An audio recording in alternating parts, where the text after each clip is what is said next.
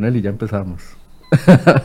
Muy buenos días, 8 de la mañana. Gracias por acompañarnos en Enfoques. Estoy con Don Eli Feinsay para hacer un repaso por una semana que concluyó recientemente que dejó muchas noticias a final de semana y que no hemos podido digerir y por eso queremos abordar no solo el tema de la competitividad del país, sino también la noticia que lanza el gobierno de la República el pasado viernes con respecto a una estrategia para bajar el endeudamiento de las personas. Nos dan un diagnóstico que ya conocíamos, eh, el alto endeudamiento de los hogares costarricenses, un promedio de 8.5 millones de colones debe cada costarricense si se promediara en todas las edades y en todas las eh, personas que no tienen también ingresos, eh, incluyendo niños, etcétera, etcétera. Este es el cálculo que hace la Universidad Nacional, pero más allá de eso, eh, viene el gobierno y anuncia una estrategia que vamos a ponerla bajo la lupa el día de hoy, a ver a quiénes le va a funcionar y quiénes todavía van a continuar con el problema y estoy aquí con Don Eli Feinze que nos va a ayudar, que no quería dejar de hablar de, fútbol, pero dice que tiene prohibido hablar de fútbol. Buenos días, Don Eli. Buenos días, Michael. Eh, eso es autoimpuesto. Usted se puso, no voy a hablar de fútbol. Uno habla de lo que sabe. Yo, o sea, yo cuando hablo de fútbol soy un fanático, no, no soy un experto. Entonces, públicamente yo no hablo de, de lo que no sé. pero lo vi golpeado. pero lo vi golpeado hoy en la mañana. Sí, sí, claro que viene uno golpeado, por supuesto. Pero hablemos de economía, que es más noble que el fútbol en estos momentos. Que también está muy golpeada. Don Elia, la semana pasada, bueno, un panorama interesante. La Universidad Nacional saca un diagnóstico, su observatorio, donde nos dice algo que ya sabíamos: el nivel de endeudamiento que tenemos los ciudadanos es alto y eso no ha permitido de una u otra forma incentivar el consumo. Pero queremos ir más allá desde la perspectiva que usted lo analiza.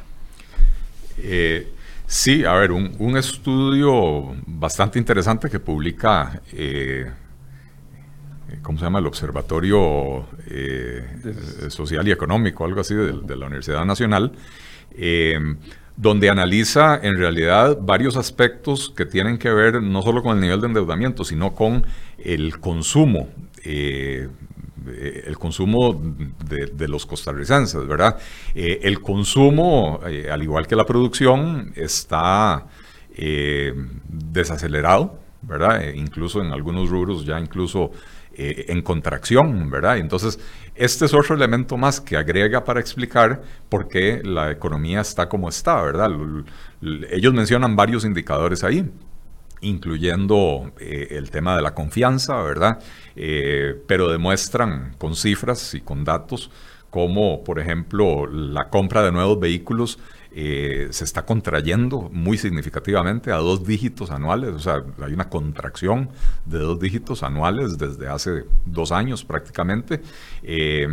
Y, y, en general la compra de bienes duraderos ¿verdad? está contraída la compra de bienes semiduraderos, ¿verdad? Cosas que uno compra y, le duran un, cierto tiempo, ropa, etcétera, eh, está eh, eh, desacelerándose muy significativamente, ¿verdad?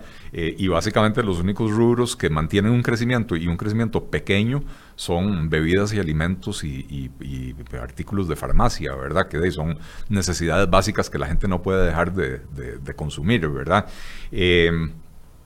Y, una de las razones, una, no, no la única, una de las razones es que el nivel de endeudamiento de las personas en Costa Rica básicamente se duplicó en los últimos 10 años, ¿verdad? Eh, se, promovió una política de crecimiento del crédito, de crecimiento casi, casi indiscriminado, ¿verdad?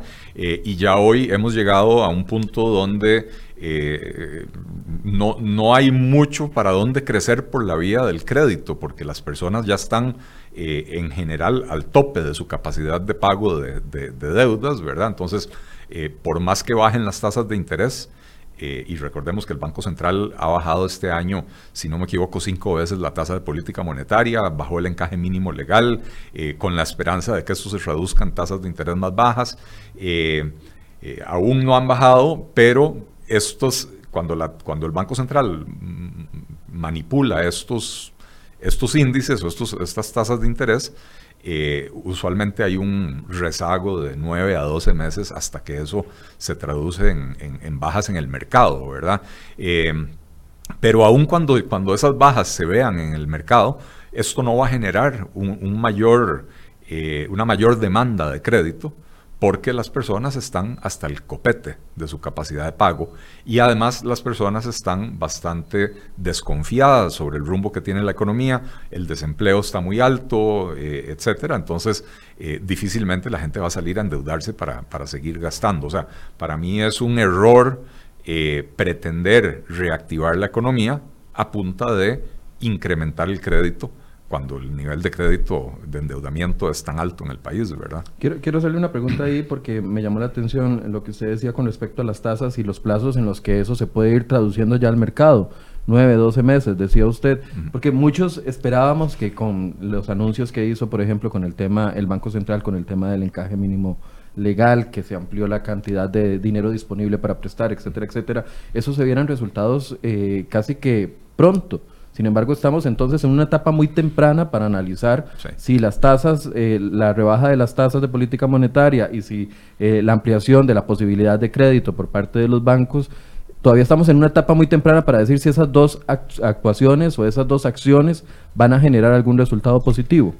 Eh, sí, o sea, todavía no podemos pretender ver los resultados de esas, de esas medidas, pero además, y yo creo que si, mal no recuerdo, fue su colega Luis Valverde o, algún otro periodista de CR hoy que me, pidió mi opinión cuando el Banco Central anunció estas medidas y, yo le dije, esto no va a lograr el objetivo deseado, porque aún si bajan las tasas de interés, eh, no, no, eh, eh, esto no, no, no va a hacer que haya una expansión del crédito en este momento, porque no hay para dónde expandir el crédito, ¿verdad?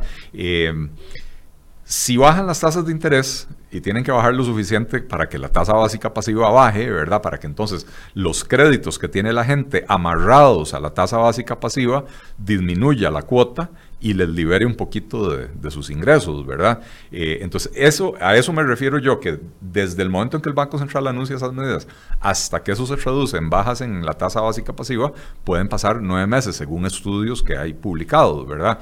Eh, pero aún bajando la tasa básica pasiva, eh, tendría que ser una baja muy radical, ¿verdad? Una, una baja de, de, varios puntos porcentuales, no, no una baja de medio punto porcentual o de 0,25 o 0,75. Eh, tendría que haber una baja muy radical para que... Más agresivo. Eh, sí, sí, lo que pasa es que tampoco hay espacio para bajar las tasas de interés tan agresivamente, ¿verdad? Eh, eh, porque no quiere el Banco Central generar un ciclo inflacionario, ¿verdad? Que, al final de cuentas, cuando uno baja las tasas de interés, podría eventualmente provocarlo, ¿verdad? Eh, pero, pero yo lo que le decía al colega que me, que me, pidió la opinión y salió publicada es que eh, por más que bajen las tasas de interés, la gente no va a salir a adquirir créditos nuevos. entonces, el alivio en, en términos de los que ya tienen deudas, eh, que les va a bajar la tasa de interés, va a ser un, alivio relativamente pequeño, eh, que no necesariamente se va a, percibir en materia de, reactivación de la, de la, economía, ¿verdad? Eh, además de que hay que recordar que muchos de los créditos tienen tasas piso. Y eso quiere decir que la, usualmente el banco le pone a usted, le, dice, su tasa va a ser tasa básica pasiva, digamos, más 5 y la tasa básica está en 5.25, su tasa de interés va a ser 10.25, ¿verdad? Porque le agregaron 5. Pero entonces le ponen una tasa piso y usualmente esa tasa piso es la tasa a la que usted contrató el crédito. Y entonces si usted contrató el crédito a, 10.25 o, cuando la tasa básica pasiva estaba a 5.25 eh, y después la tasa básica pasiva baja a 4, igual a usted no le va a beneficiar porque usted tiene una tasa piso debajo de la cual no va a bajar ese, eh, eh, la tasa de interés de su operación de crédito, ¿verdad? Entonces esto podría beneficiar a nuevas operaciones de crédito. Pero entonces entramos a la otra parte de la ecuación. ¿Cuáles nuevas operaciones de crédito cuando la gente ya está hasta el tope de su capacidad de pago? Decía que el costarricense invierte 64 de cada 100 colones que recibe en pago de deudas, lo cual le deja un margen de acción mínimo para poder eh, hacer consumo y entonces ahí es donde estamos notando esa baja que ha dicho incluso la Cámara de Comercio después de la polémica por los eh, locales cerrados, etcétera, etcétera, y la reducción que ellos han visto. ese nivel de endeudamiento de 64% en lo formal. Ahorita hablamos de lo informal, pero hablemos para iniciar con, de lo formal. Ese eh, nivel de 64% de endeudamiento de, lo que uno recibe, lo paga en deudas, ¿cómo lo analiza usted? Es un nivel excesivo de endeudamiento. La, eh, usualmente los bancos utilizan un criterio cuando le, hacen a usted un análisis eh, para otorgarle un crédito eh, y uno de los criterios que utilizan es el de la relación cuota-ingreso, ¿verdad? ¿Cuánto representa la cuota del crédito de su ingreso total? Eh, aquí en Costa Rica usualmente eso anda entre 30 y 40% el máximo que los bancos le permiten, ¿verdad? digamos, si usted es un funcionario público con plaza en propiedad, que es un deudor bastante seguro para el, para el banco porque usted no lo pueden echar básicamente, ¿verdad? Eh, entonces usualmente le permiten hasta un 40%. Eso quiere decir que si usted gana un millón de colones, su cuota máxima puede ser 400 mil colones.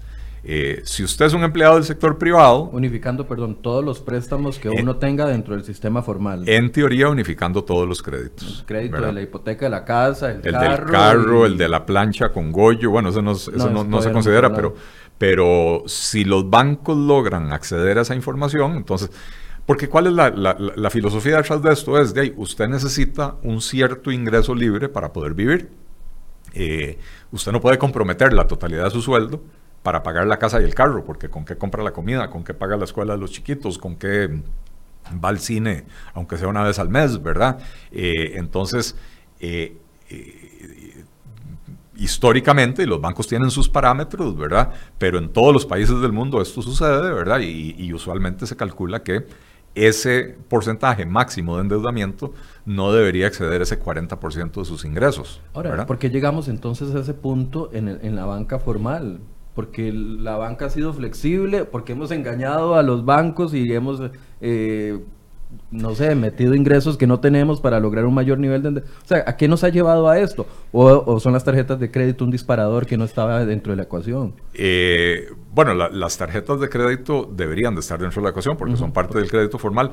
Eh, sin embargo, de la, tarjeta de crédito es, un, es, una disponibilidad que uno tiene de, de, un, de una deuda automática.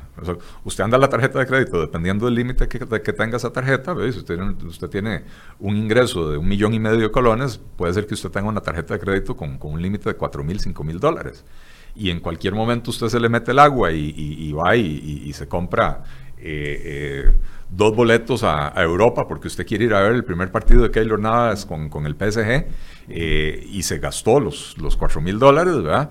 Y ya usted quedó embejucado, a una tasa de interés altísima, ¿verdad? Entonces, si, ese, si en el momento en que usted adquirió, digamos, la deuda de la casa, usted no tenía deudas de la tarjeta de crédito, ellos lo que le analizan en ese momento es con cuánto está comprometido usted ahora, ¿verdad?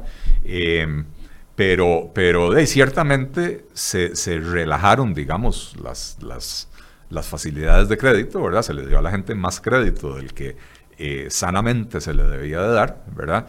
Eh, además de que sí tenemos que hablar de la parte no formal y de la parte informal, que son dos cosas diferentes. No formal me refiero, claro, al, crédito que tiene uno con el almacén de electrodomésticos, eh, porque, porque de ahí compró la refri, la cocina, la plancha, la pantalla de 60 pulgadas, eh, eh, hasta el ventilador, ¿verdad? Todo se compra a paguitos en, en, Costa Rica, ¿verdad? Eso no es crédito informal, eso es crédito no formal, no es dentro del sistema financiero, pero, pero es formal. Eh, y por el otro lado están las garroteras y los, los ¿cómo se llaman? Eh, de los, los, los que le prestan plata a uno eh, y si uno no paga aparece colgado debajo de un puente, ¿verdad? Eso, eso definitivamente eso es informal, ¿verdad? Pero la gente en Costa Rica está endeudada hasta las cachas, con todos los tipos de deuda, ¿verdad? Entonces, que solo en, el, la, en la parte formal la gente ya tenga un nivel de endeudamiento de 64% de su ingreso. Ya es una alarma enorme. Es una alarma enorme, así es, así es. Ahora, el no conocer el nivel de endeudamiento en la parte informal o en la formal no regulada por la SUGEF, como son estos almacenes, etcétera, etcétera, lo que usted mencionaba, o incluso ahora algunas modalidades de tarjetas de crédito que no están dentro de... Y, los teléfonos a pago, o sea, con, la telefónica, ¿verdad? Que, que, que, o sea, cuando uno le dicen, va a sacar el iPhone nuevo y le dicen, bueno, su, cuota va a ser 25 mil colones al mes, eso involucra un aspecto de crédito. O sea, no, no es que uno está pagando 25 mil colones de servicio, uno probablemente está pagando 10 mil colones de servicio y 15 mil colones de teléfono.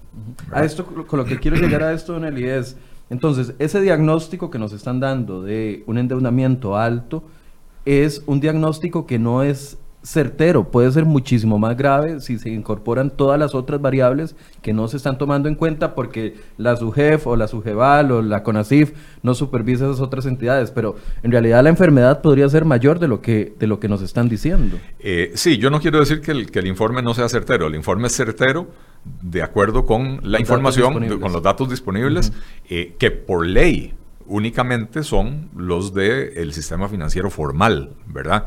Eh, de hecho, dentro de las propuestas del gobierno, no, solo está el famoso crédito de salvamento del que vamos a hablar, eh, sino que también está modificar ciertos aspectos de la ley para que esa base de datos a la que acuden los bancos antes de prestarle plata a Michael Soto refleje cuánto le debe usted a Goyo, cuánto le debe usted a Monje. Eh, lo, informal va a quedar por fuera, ¿verdad? Pero, pero ¿cuánto le debe usted a, Beto le presta o, eh, todo este, todos estos tipos de financieras que están por fuera? eso era lo que quería llegar. Entonces, para tener un diagnóstico más certero, debería de comenzar a incorporarse todos estos otros tipos de eh, facilitadores de crédito a los ciudadanos para poder entender la dimensión de la, de, la enfermedad, porque puede que en algunos casos eh, ese endeudamiento no sea del 64, sea del 80, sea del 90, sea del 110, del 150. Es correcto. Es, o habrá casos en los que eso es cierto eh, y habrá otros casos en los que no, pero, pero eh, si el promedio nacional ya es 64%, cuando se incorporen los datos de estas otras fuentes de crédito, ese promedio va a ser mucho más alto. Ahora, hablemos un poco de la iniciativa de, gobierno, porque anuncian el viernes anterior, después de que da la Universidad Nacional eh, su diagnóstico, anuncian una serie de medidas que ellos dicen que ya se venían trabajando desde hace mucho tiempo. Y uno de ellos es este famoso programa de crédito salvamento que anuncian donde pretenden dos cosas. Uno, eh, que la gente que califica a ese endeudamiento, eh, a ese tipo de crédito, se someta a una refundición, por así decirse, con mayores plazos, mayor tasa, menor cuota, eh, una refundición. Y número dos, que se comprometan a entrar en un programa de educación financiera, porque si no, entonces eso rompería el trato. Esa es la iniciativa de principio. ¿Cómo la ve? Eh, tiene, tiene varios aspectos a mi juicio, muy preocupantes esta, esta iniciativa, ¿verdad? A ver, la idea de que si usted tiene cinco deudas diferentes con diferentes tasas de interés y de que usted pueda tener acceso a un financiamiento, a una tasa de interés más cómoda para refundir todas esas deudas, eh, en sí la idea no es mala. ¿verdad? Porque eso le, provoca, o sea, le permite ordenarse a las personas, le provoca un, eh, eh, un alivio, ¿verdad? Porque si usted parte de su deuda, usted la tiene con la tarjeta de crédito y está pagando un 40, 45, 50% de tasa de interés eh, y logra que le presten, por decir, al 15 o al 20, entonces ahí tiene usted un, alivio importante, ¿verdad? En el corto plazo, inmediato. prácticamente de inmediato, ¿sí?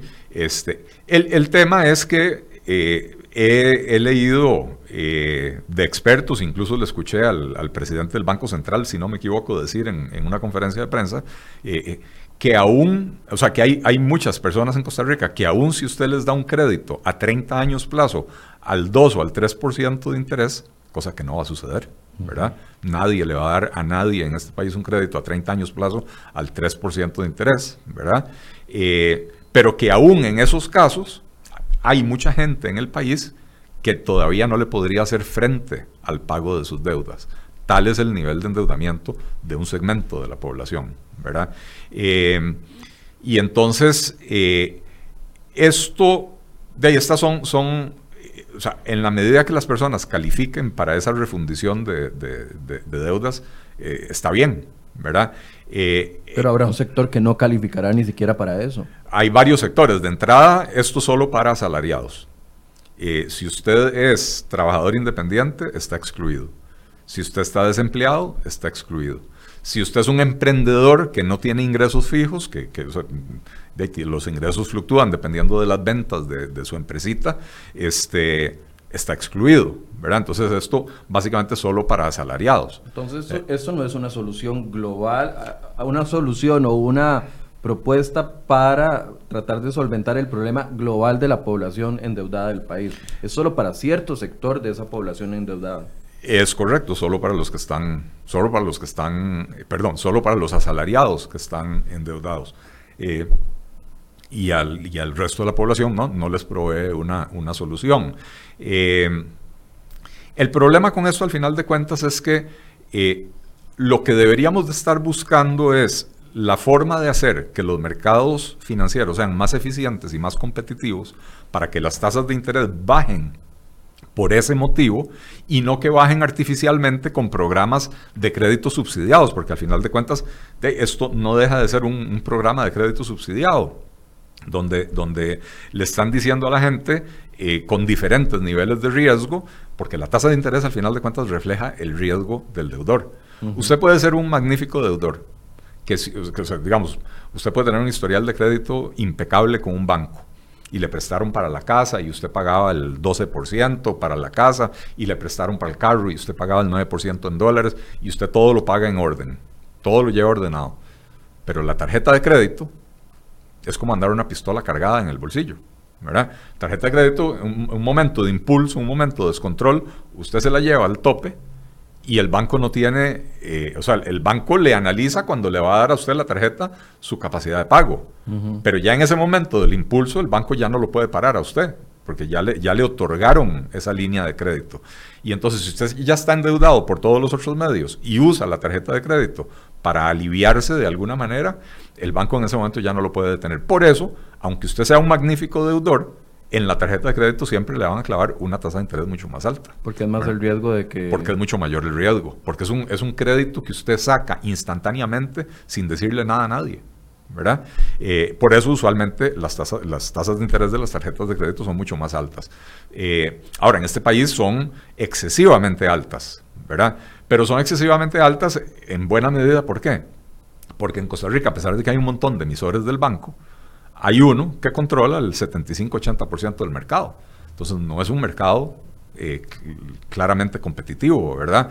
Eh, de la misma manera que a pesar de que en el país hay, no sé si 10, 11 bancos privados, y aparte de los bancos privados hay otras 25, 30 cooperativas de ahorro y crédito eh, que se supone que compiten en el mercado bancario, ¿verdad?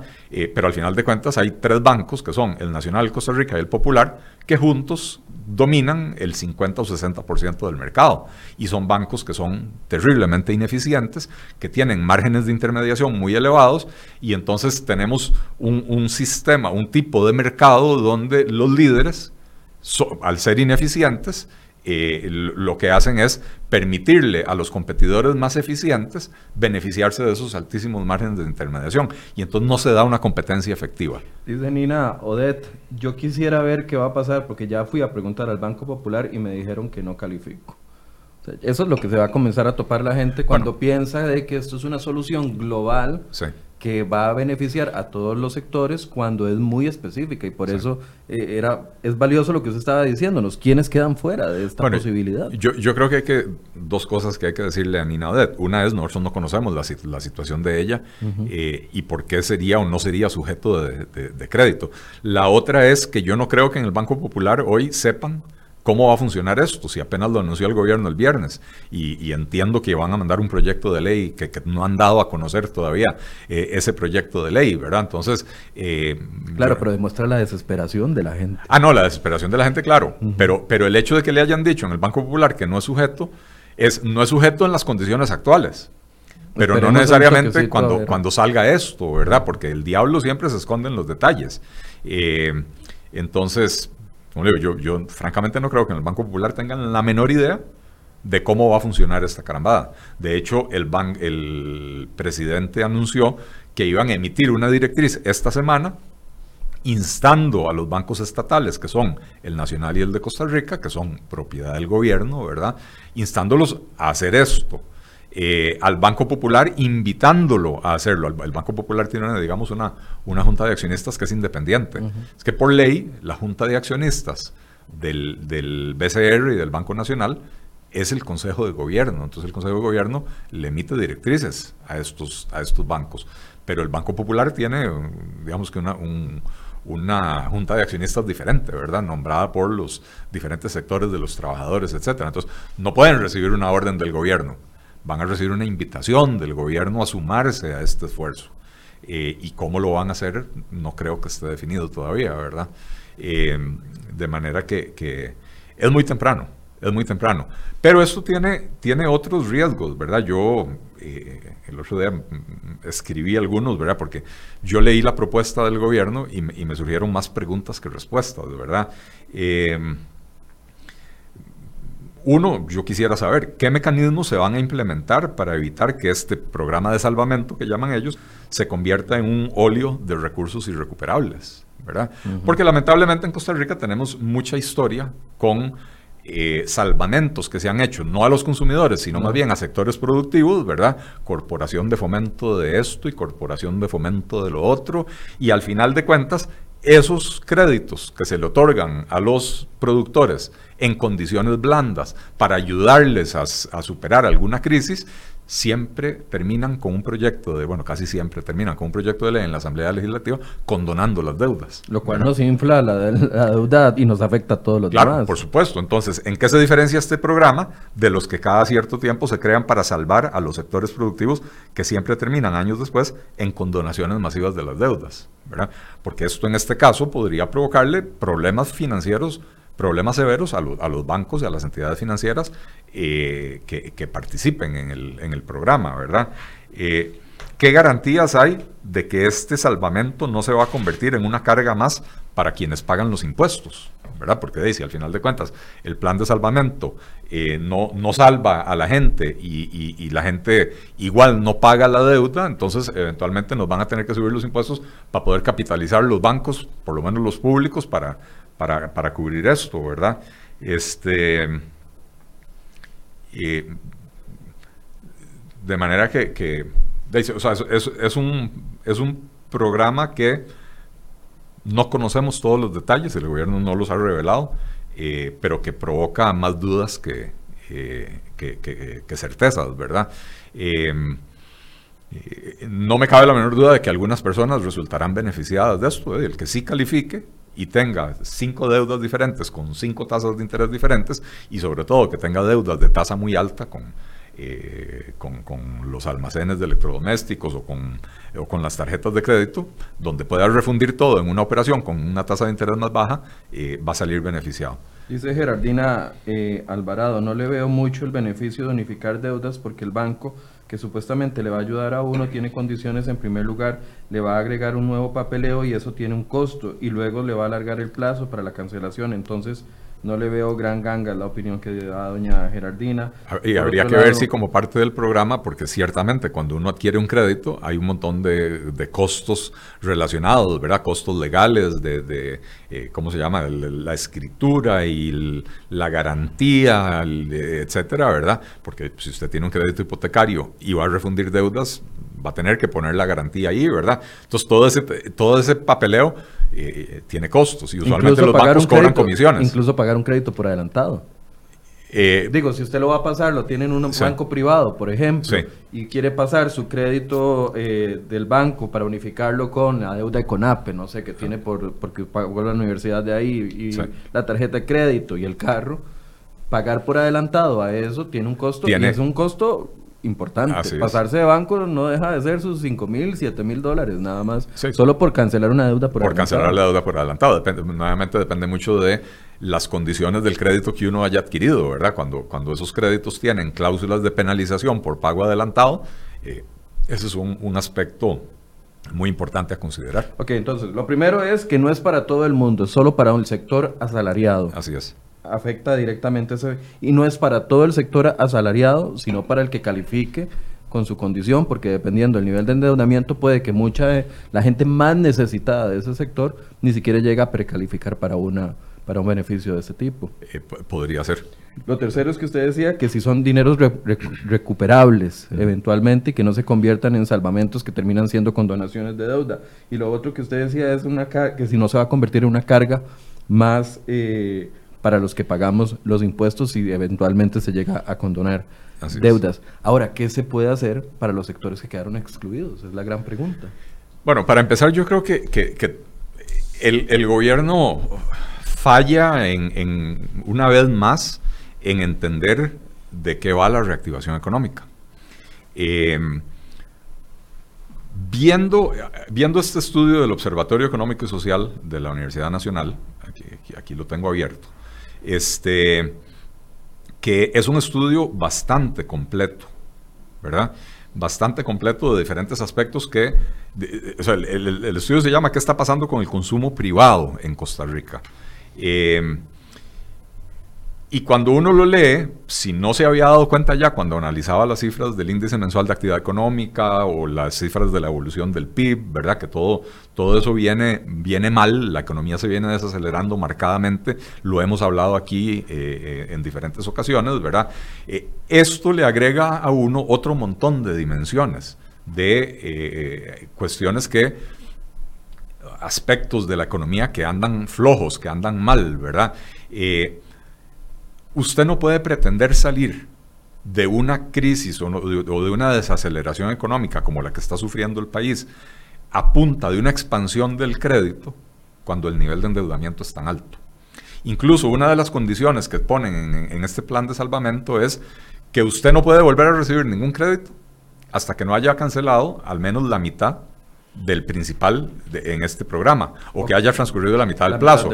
Cosa que a mí me parece bien. De si usted estaba endeudado en un 65, 70%, 80% de sus ingresos, me parece muy bien que, que, que eh, no porque la ley lo diga, sino porque en el análisis de riesgo de los bancos no deberían de prestarle a usted más plata. Usted no debería ser sujeto de crédito cuando tiene sus niveles de endeudamiento, ¿verdad? Eh, pero, pero nuevamente... ¿Será que es la única forma que vamos a aprender a tener educación financiera? ¿O algunos van a aprender a, tener educación financiera? Sí, yo, bueno, yo, yo tengo serias dudas de cómo se va a organizar, cómo se van a organizar esos cursos de educación financiera, quién los va a pagar, de dónde van a salir los recursos, eh, quién los va a dar qué, eh, eh, o sea, qué, qué, garantía tenemos, ¿verdad?, de que, de que esto vaya a, funcionar. Por supuesto, nuevamente, antes de que empiece cualquier cosa, uno puede tener un montón de dudas de cómo va a funcionar y hasta que no se conozcan los detalles es, es difícil opinar, ¿verdad? Eh, pero me preocupa tremendamente cuando el gobierno dice, ah, nosotros le vamos a dar educación financiera a la gente, si, si, eh, eh, si el propio gobierno está endeudado hasta el copete y, ¿verdad? Entonces... Los ticos somos un reflejo de lo que es nuestro gobierno en, en endeudamiento. no, el gobierno, somos, el gobierno es un reflejo de lo que somos los ticos porque el gobierno está compuesto por ticos, la misma mentalidad, ¿verdad? Entonces, eh, no, no, es que el gobierno nos hizo así, es que nosotros elegimos al gobierno. Vea, eh, eh, dice, dice el dicho que, que cada pueblo tiene el, el, gobierno que se, que se merece, pero en Sudamérica lo, lo, cambiaron hace unos años y entonces dicen, no, cada país tiene el gobierno que se le parece, y yo creo que eso es bastante más eh, bastante más ajustado, ¿verdad? Porque nadie se merece un gobierno malo, nadie se merece un gobierno malo, pero muchos tienen un gobierno malo porque se les parece, ¿verdad? Este, y entonces eh, es una situación eh, bastante complicada. pero, pero vuelvo y repito, pretender que vamos a resolver el problema de la desaceleración económica provocando un, un crecimiento del crédito es cuando menos iluso. No lo van a lograr, no lo van a lograr con estos niveles de endeudamiento de la gente y no lo van a lograr con los niveles de desconfianza que están evidenciados en este estudio, un estudio de 20 páginas donde, donde en cada página le dan a uno otro, eh, otro indicador y otra explicación de por qué el consumidor está tan temeroso en Costa Rica. Eh, entonces, por supuesto, si usted es de esas personas que, que gana 500 mil colones al mes, pero solo le llega 100 mil colones eh, porque los otros 400 mil lo tiene comprometido en deudas, eh, si en este plan de salvamento usted califica y en vez de pagar 400 mil colones de deuda va a pagar 300 mil, bueno, esos 100 mil colones que le sobran probablemente los va a utilizar para consumir, ¿verdad? Eh, pero, pero, ¿cómo se llama? pero, pero es muy difícil provocar una reactivación económica desde ahí, ¿verdad? Sobre todo porque eso implica no entender que el problema de la desaceleración de la economía de Costa Rica tiene que ver con la otra gran noticia de la semana pasada de la que no hemos hablado. La competitividad. La competitividad.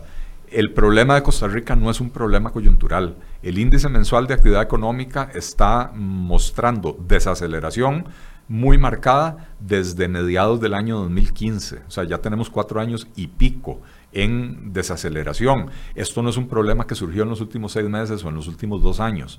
Esto es un problema que viene de muy atrás. Eh, y yo estoy hablando de, desaceleración.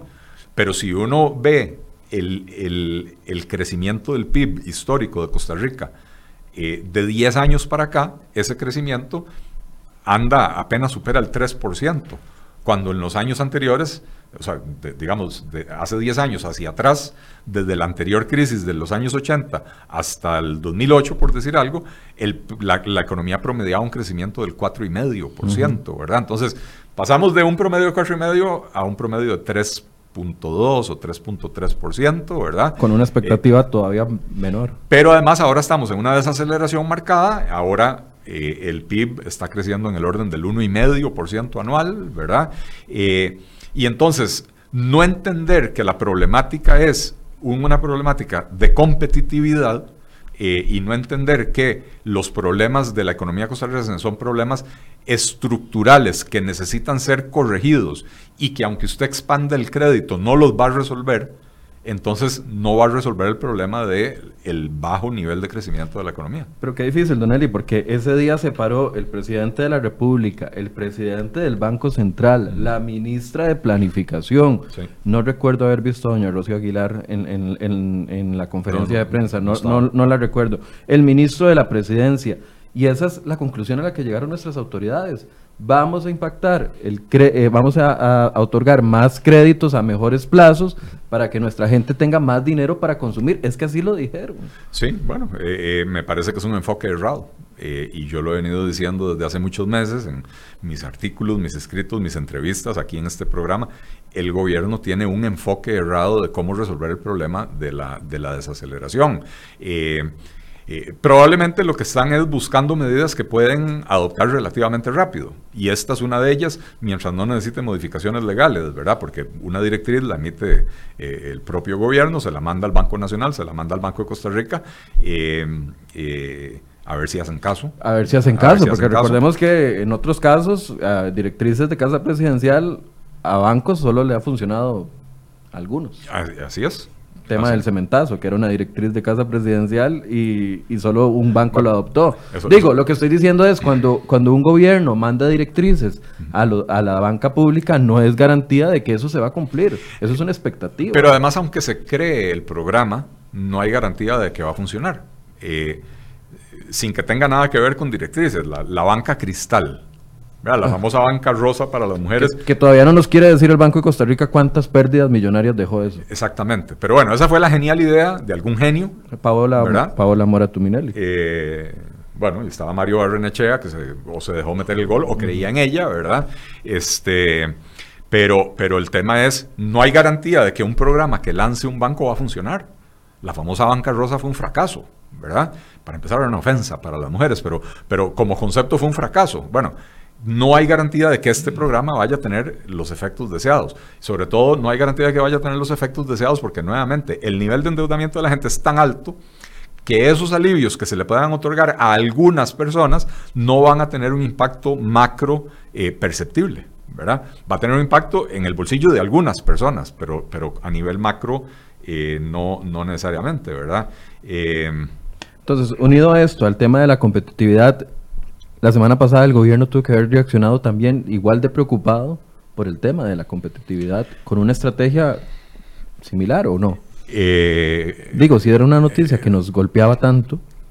Esto de la competitividad no es nuevo.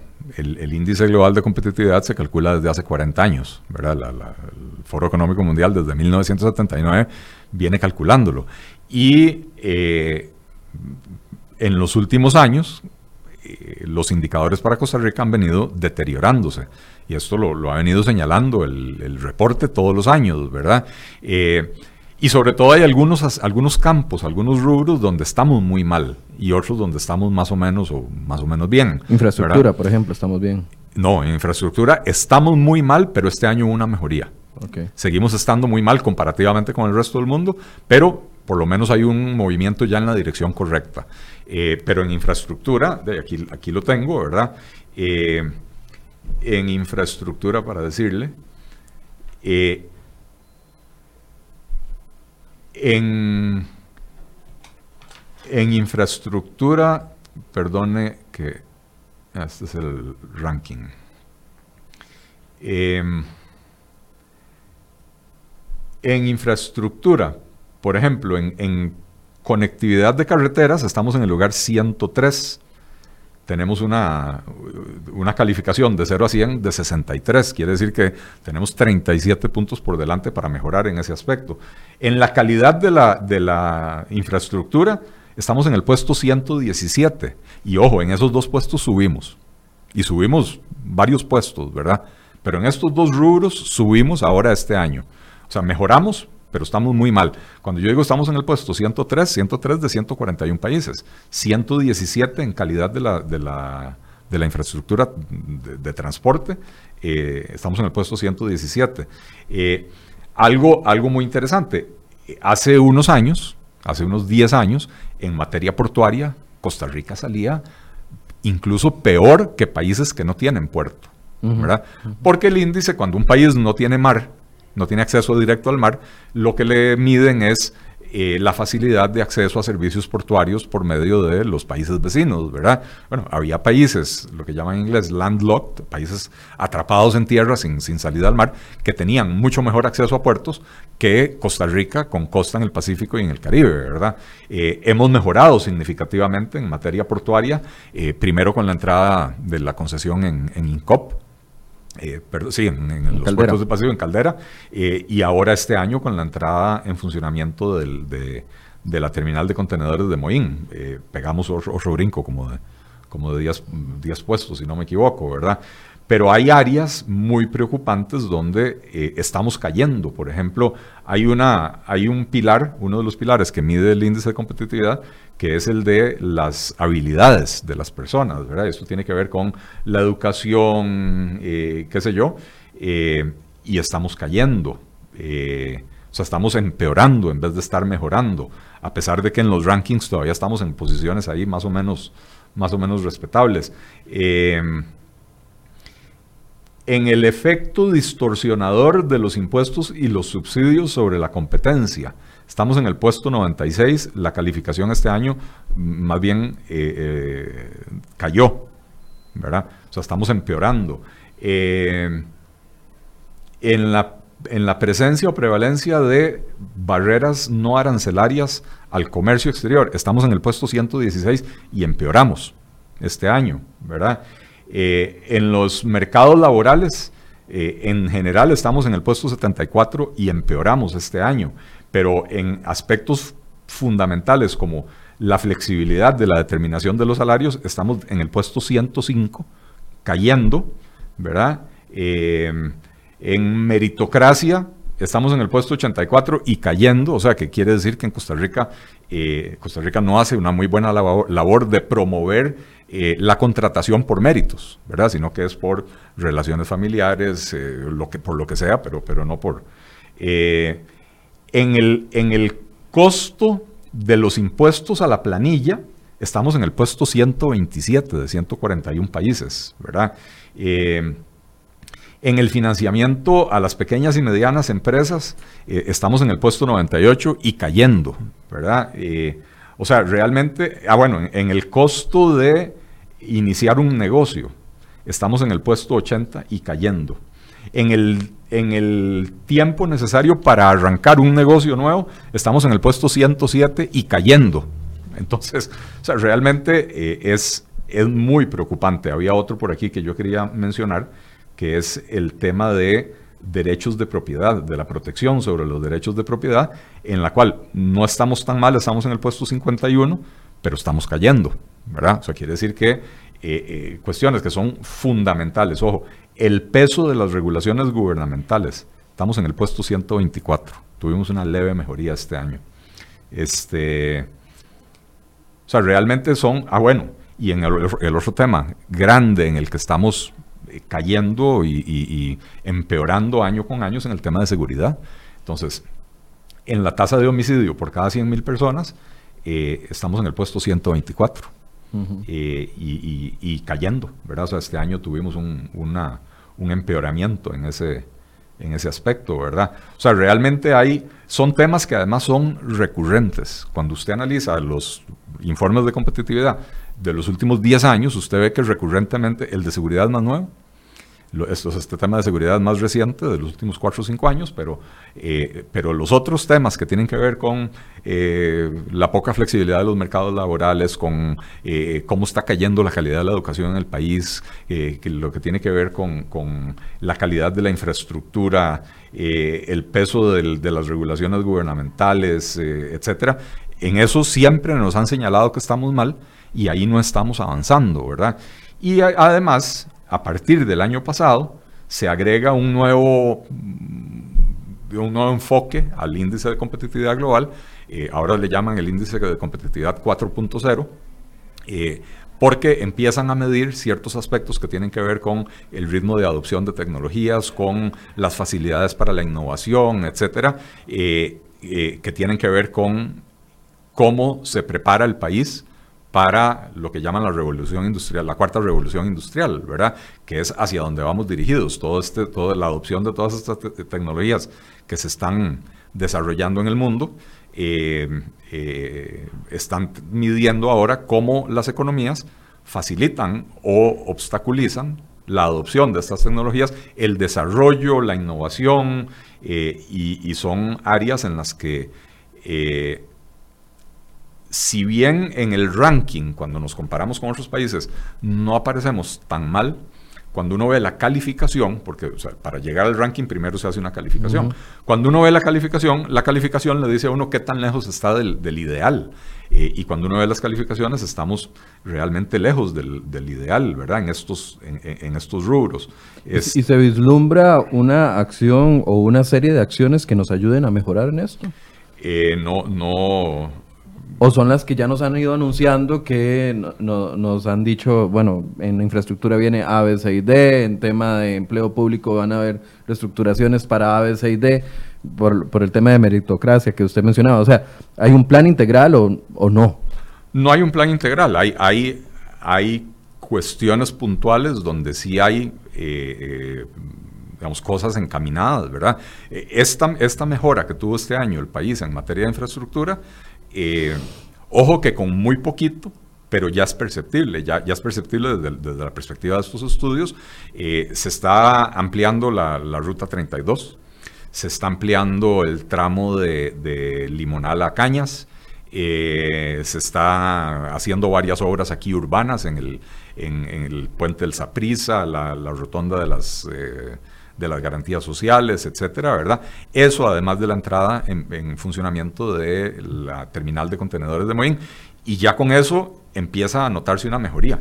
Claro, aquí viene la preocupación. El CEFIA nos decía la semana pasada de que no hay obra pública nueva vislumbrándose a corto plazo. Eh, o sea, ese indicador podría revertirse. Eh, tenemos dos problemas. Eh, uno, a ver, el gobierno pasado no solo no hizo prácticamente nada en obra, sino que además no hizo algo que todo Ministerio de Obras Públicas y Transportes debe de hacer, que es ir preparando una cartera de proyectos para ir desarrollando. Los proyectos no se desarrollan de la noche a la mañana. Eh, y en Costa Rica menos, ¿verdad? Lo que, lo que en otros países puede eh, tomar, seis meses, aquí toma un año, un año y medio, ¿verdad? Eh, entonces, es importantísimo tener proyectos en diferentes, en diferentes etapas de desarrollo eh, tenerlos listos en una cartera de proyectos del ministerio, de manera que conforme van madurando, se puede arrancar con la construcción de ellos. Bueno, el gobierno pasado prácticamente no dejó una, una cartera de proyectos, ¿verdad? Eh, este gobierno está pudiendo hacer proyectos que arrancaron desde la época de Laura Chinchilla, ¿verdad? Eh, y entonces también está trabajando, sí, sí sé que está trabajando en nuevos proyectos. La pregunta es cuánto tiempo de desarrollo van a necesitar esos, esos nuevos proyectos para que el próximo gobierno también pueda seguir con, un programa de obra pública agresivo. Eh, esa es una preocupación. La otra preocupación es la regla fiscal, ¿verdad? Que a partir del próximo año, eh, pues para, el, para el 2021, eh, cuando en el 2020 superemos el endeudamiento del 60% del PIB, para el 2021 hay una restricción importante al crecimiento del gasto público total. Es que para el 2020 hay una restricción al crecimiento del gasto eh, del gasto corriente. El gasto corriente es básicamente salarios y qué sé yo. Pero ya cuando para el 2021 la restricción es sobre el gasto total, eso incluye también la inversión, ¿verdad? Y entonces, aunque los proyectos estuvieran listos, por vía de inversión pública no se van a poder hacer. Por eso es importantísimo que se empiecen a desarrollar proyectos por la vía de la eh, concesión de obra. Por eso estamos viendo en las últimas semanas anuncios, ¿verdad?, de que una empresa propuso hacer un proyecto eh, para unir Curridabat con Cartago, por ejemplo, creando un, viaducto, ampliando la calle existente, creando cruces y qué sé yo. Eh, y hay otro proyecto, ahora no recuerdo cuál es. Bueno, el tren eléctrico, si se llegara a concretar algo, siempre se ha hablado que sea por concesión. Tendría que ser por concesión. Lo que pasa es que la concesión de un tren eh, para que sea rentable eh, tiene que recibir un subsidio enorme de parte del gobierno. Eh, usualmente las operaciones de los trenes no, no, son rentables por sí solas, ¿verdad? Y para recibir ese subsidio... Ni en ciudades con 8 o 20 millones de personas, no estamos hablando de ciudades de San José con, con 2 millones entrando y saliendo. Así es. Eh, entonces, la, la, y si hay una restricción al crecimiento del gasto, entonces el tema de ese subsidio está en alitas de cucaracha, ¿verdad?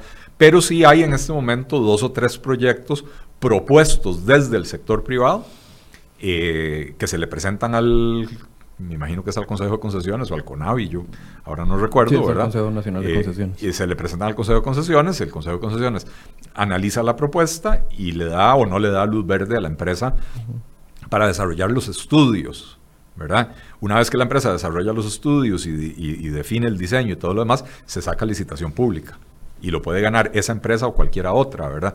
Pero en este momento ya hay dos o tres proyectos encaminados en ese San José San Ramón, ya me acordé. Eso es lo que se habla en concesión también. Eh, San José San Ramón, bueno, en este momento se está haciendo con un fideicomiso, eso no es concesión. Eso es simple y sencillamente otra, otra forma diferente de financiar lo mismo, ¿verdad? Es eh, eh, que el Banco de Costa Rica, que maneja el fideicomiso, consiga a ver quién pone la plata y la plata la va a terminar poniendo el Banco de Costa Rica, el Banco Nacional, el INS y al final de cuentas sigue siendo el sector público financiándolo. No, no, no. Cuando hablamos de concesión, se trata de traer agentes del sector privado a que involucren su capital para el desarrollo, su capital o su capacidad de endeudamiento, ¿verdad? Porque pues, usted piensa que el aeropuerto Juan Santa María, que está concesionado, se desarrolló con plata de Alterra, por ejemplo, bueno, en este momento ya no se llama Alterra, no, no se desarrolló con plata de Alterra, se, desarrolló con plata que Alterra pidió prestada en su momento, pero el deudor es Alterra, no es el gobierno de Costa Rica. Bueno, ahora el deudor es Aeris, ¿verdad? Eh, igual que la, ruta 27, San José Caldera, eh, no es que la empresa vino y puso todo su capital. La empresa viene y pone un porcentaje, 20, igual que cuando uno compra una casa. Cuando uno compra una casa, el banco le dice, no, usted pague el 20% de la casa, yo le financio el 80%.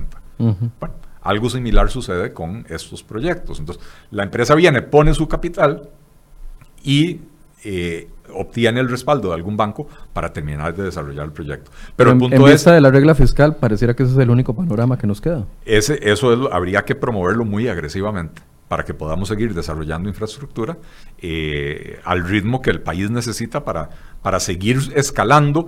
Ojo, como decía, mejoramos, pero seguimos estando en los puestos 103 y 107 en materia de conectividad de las carreteras y en materia de calidad de las carreteras. Hay bastantes comentarios, Don Eli, muchos de ellos relacionados con el primer tema que tocamos. Por ejemplo, Antonia Martínez dice, Don Eli, pero entonces, entonces, ¿qué se podría hacer para reactivar efectivamente la economía? Es una de las preguntas. Dice Santiago Bermúdez, está claro que la iniciativa, hablando de la iniciativa de, los créditos de salvamento, eh, esa iniciativa no va a prosperar, pero lo que quieren es inyectar una fantasía para no morir en la realidad. Opinión de este señor eh, Michael Spitia, Dice, extender el plazo es mantener endeudada a la gente durante más tiempo, bajen las tasas exageradas que tienen o dejen de meter mano en todo para que la gente pueda salir adelante. Son algunas de las opiniones, pero muchas iban también en qué se puede hacer en vista de este panorama que presenta el gobierno para bajar el endeudamiento. Sí.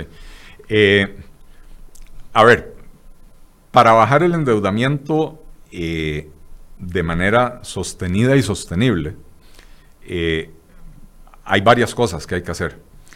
La primera de ellas tiene que ver con introducir competencia en serio en los mercados financieros. como decía anteriormente, tenemos un esquema donde a pesar de que hay muchos jugadores en esos mercados, no hay una competencia real. Tenemos dos bancos estatales y un banco mm, eh, semiestatal, ¿verdad? Como es el Banco Popular, que son elefantes en una cristalería, que entre los tres controlan alrededor del 50-55% de todo el mercado bancario, ¿verdad? Y que ellos, como líderes del mercado, son básicamente los que definen, los que, los que eh, marcan el derrotero de las tasas de interés. Y entonces, en la medida que estos bancos tengan márgenes de intermediación, ¿qué es el margen de intermediación? Tal vez para que la gente entienda. Existe una cosa que se llama la tasa básica, eh, perdón, la tasa pasiva. La tasa pasiva es lo que el banco le, paga a usted eh, cuando usted deposita plata en el banco, un ahorro, ¿verdad? Entonces, si el banco le paga a usted un 5, vamos a redondear aquí, ¿verdad? El banco le paga a usted un 5, digamos que esa es la tasa pasiva. Después están las tasas activas, que son las tasas que el banco le cobra a usted por prestarle, por prestarle ya sea que usted quiere eh, eh, hacer un emprendimiento productivo, usted quiere construir una casa, comprar un carro.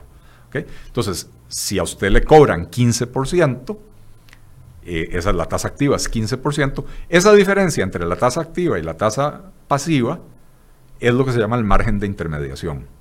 Es de donde los bancos sacan la ganancia. En Costa Rica el margen de intermediación en promedio debe andar en el orden de 9 puntos porcentuales. Eh, en un mercado competitivo. Eso es alto, eso es bajo. Altísimo.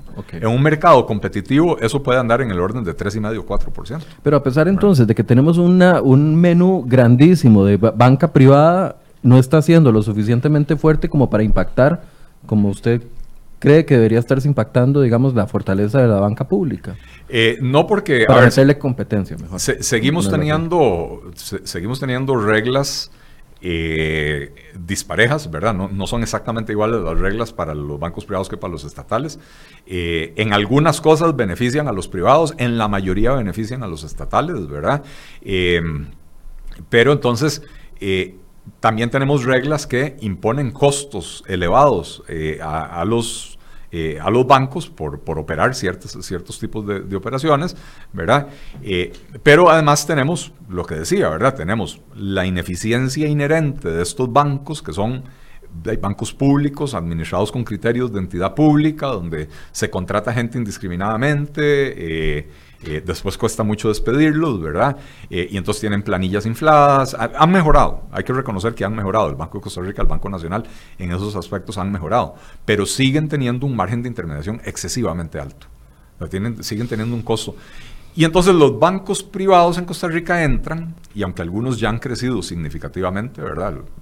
El, BAC, sobre todo, el Scotiabank, eh, qué sé yo, son bancos que han crecido mucho. Eh, siguen no siendo líderes en el mercado. Son seguidores en el mercado. Los líderes siguen siendo los bancos estatales. ¿Y eso nos afecta a los consumidores? Eh, empezando porque los bancos estatales tienen la famosa garantía del Estado. Si el banco quiebra y usted tiene plata ya ahorrada, el, Estado se la devuelve. Si un banco privado quiebra, y usted tiene plata ya ahorrada, no necesariamente se la van a devolver, ¿verdad? Eso ya hace una enorme diferencia en beneficio de los, de los eh, bancos estatales, ¿verdad? Eh, eh, pero, pero, ¿cómo se llama?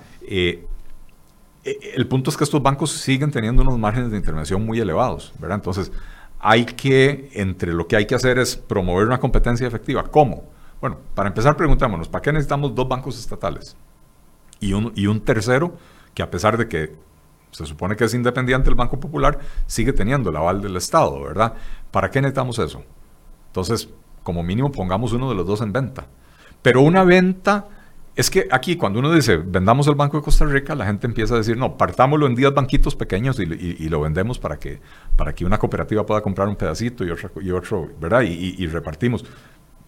Lo que nosotros necesitamos es vender el banco íntegro en una licitación pública internacional donde puedan llegar bancos grandes, comprarlo y venir y competir de tú a tú con el Banco Nacional que, es un, gigante centroamericano. El Banco Nacional creo que es el, más grande banco de Centroamérica, ¿verdad? Eh, pero entonces que venga un banco de verdad, eh, con, o sea, que en la licitación usted pone las, las, los requisitos para calificar, ¿verdad? Y uno de los requisitos tiene que ser que sea un banco internacional de primer orden, ¿verdad? Eh, y que entonces ese banco venga a competir de tú a tú con el Banco Nacional, a obligarlo a reducir tasas de interés por la vía de la eficiencia, ¿verdad? Eh, porque si queremos tasas de interés más bajas, eh, esa es la única forma de, esa es la única forma de, lograrlo, ¿verdad? La otra forma de lograr disminuir el endeudamiento de la gente es promoviendo un crecimiento económico acelerado. Porque en la medida que crece la economía y ese crecimiento tiene que ver con incrementos de productividad, de los factores de producción, entonces esos incrementos de productividad se traducen en mayores ingresos para las personas. Pero ¿cómo se produce un crecimiento acelerado de la economía? Bueno, eh, para eso tenemos el índice global de competitividad que nos está señalando exactamente las áreas donde tenemos las mayores debilidades, donde ya lo vimos en, en el índice de infraestructura. Con muy poquito logramos empezar a avanzar, ¿verdad? Eh, pero tenemos todos esos otros que, mencionamos, ¿verdad? La flexibilidad de los mercados laborales, los derechos de propiedad, la seguridad, eh, hay, varios temas, eh, el, peso de, el, peso de las regulaciones gubernamentales, la ineficiencia y la corrupción gubernamental. Todas son áreas que están ahí señaladas en el índice de competitividad. Creo que es importante mencionar, el índice de competitividad mm, le da seguimiento a 12 pilares, 12 grandes áreas, pero de esas 12 áreas hay 103 indicadores diferentes. O sea, le da seguimiento a 103 variables diferentes. Ahí está claramente indicado en cuáles tenemos las, más grandes debilidades. Y entonces hay que empezar a atacar los temas que tienen que ver con, competitividad, los temas que tienen que ver con productividad. Eh, tenemos que hacer una reforma integral del, sistema educativo del país, eh, porque la educación en este país se ha quedado corta, se ha quedado rezagada. Eh, pero, o sea, hay muchísimo que hacer, ¿verdad? Pero hay que empezar a, promoverlo. Pero son soluciones estructurales. Son soluciones estructurales. No son cosas como el, el, crédito de salvamento que va a dar un resultado si al, que le, al que le aplique del día de la noche a la mañana. son, inversiones a largo plazo. Si usted se descuida y se engorda un poquito y se le hace una llanta eh, alrededor del estómago y le empieza a doler la espalda y usted va al médico y le dicen usted tiene ciática, ¿verdad? Entonces le van a mandar a hacer unos ejercicios para el estiramiento de la espalda y tal vez le van a mandar ahí alguna pastilla, eh, qué sé yo. Pero si usted quiere arreglarlo, usted se pone a dieta, baja un par de kilos y se le desaparece la ciática, porque el problema le vino porque usted le, agregó peso adelante al cuerpo y la espalda lo tiene que soportar. Eh, entonces digamos que es un problema coyuntural.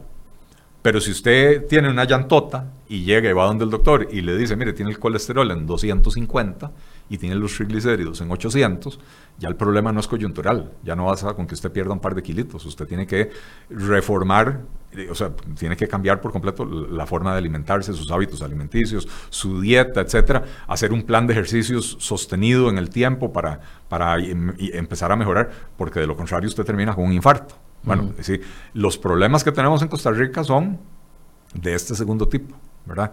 Requieren, son problemas estructurales que requieren reformas estructurales.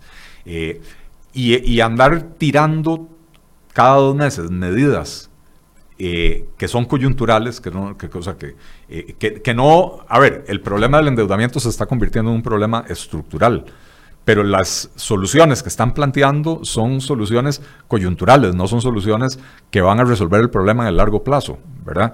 Porque nuevamente, si usted no ataca la fuente del problema, y la fuente del problema es, por un lado, la regulación de los bancos y por el otro lado, los altísimos márgenes de intermediación, si usted no ataca esas cosas, va a seguir teniendo esos problemas, aunque le alivie a algunas o muchas personas eh, su situación temporalmente con un crédito de salvamento, ¿verdad? Le voy a leer dos comentarios para hacer un cierre. Dice Jimmy Bolaños, es un alivio pagar el 12% de interés y no el triple o más, aunque signifique pagar a 15 o a 20 años. Se paga la mitad de la cuota y quien quiera y puede abonar más al mes, lo hace para salir adelante de la deuda. Esa es la opinión de don Jimmy. Y don Julio nos dice, me parece una medida populista con poca viabilidad, más enfocada en conseguir votos y para nada para reactivar la economía.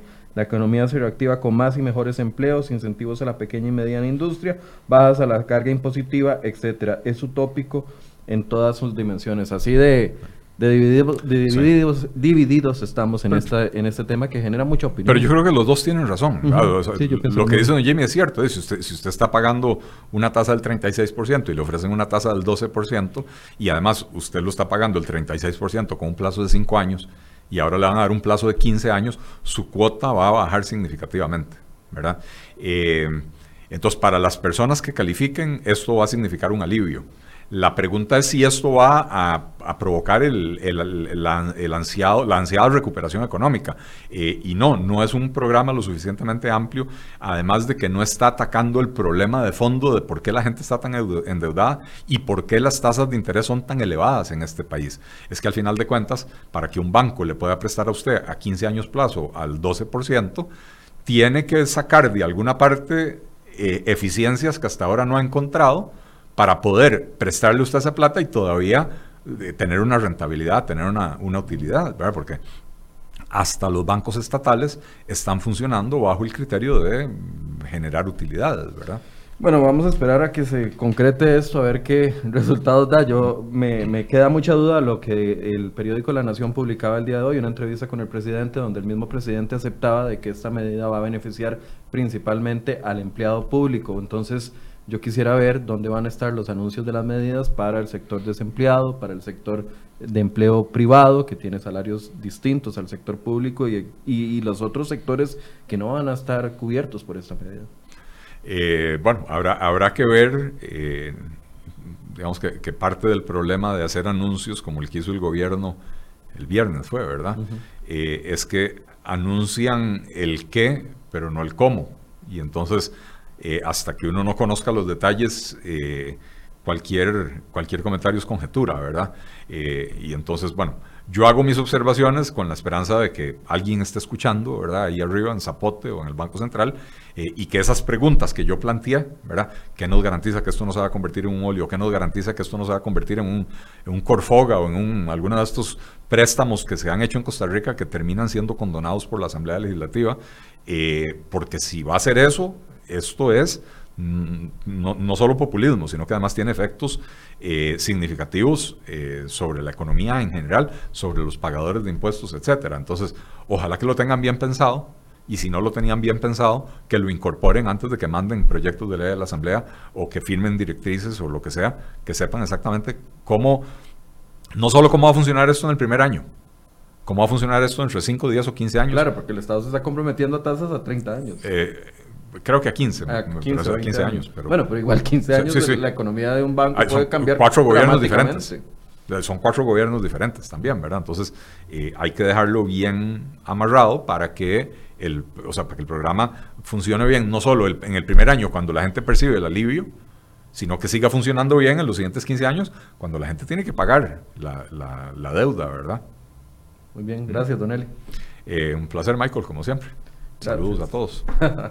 Bien, y gracias a ustedes por la paciencia, por el tiempo, por las preguntas. Tratamos de evacuar la mayoría que llegaron, pero definitivamente eso es un tema que vamos a tener que seguir abordando conforme vaya quedando claro para quiénes aplica, para quiénes no aplica, para quiénes, de dónde van a salir esos recursos, cómo se van a sostener. Eso lo vamos a ir viendo conforme el gobierno lo, lo vaya anunciando, porque definitivamente hasta el momento la información que hay es muy básica y esperamos entonces que los bancos también se pronuncien y digan cómo van a traducir esta directriz o invitación, como lo ha hecho el gobierno en el caso del Banco Popular, cómo se va a traducir eso en beneficio para los ciudadanos, los que estamos alta, altamente endeudados según el estudio de la Universidad Nacional. Muchas gracias por su compañía y los esperamos mañana a partir de las 8 de la mañana. Muy buenos días.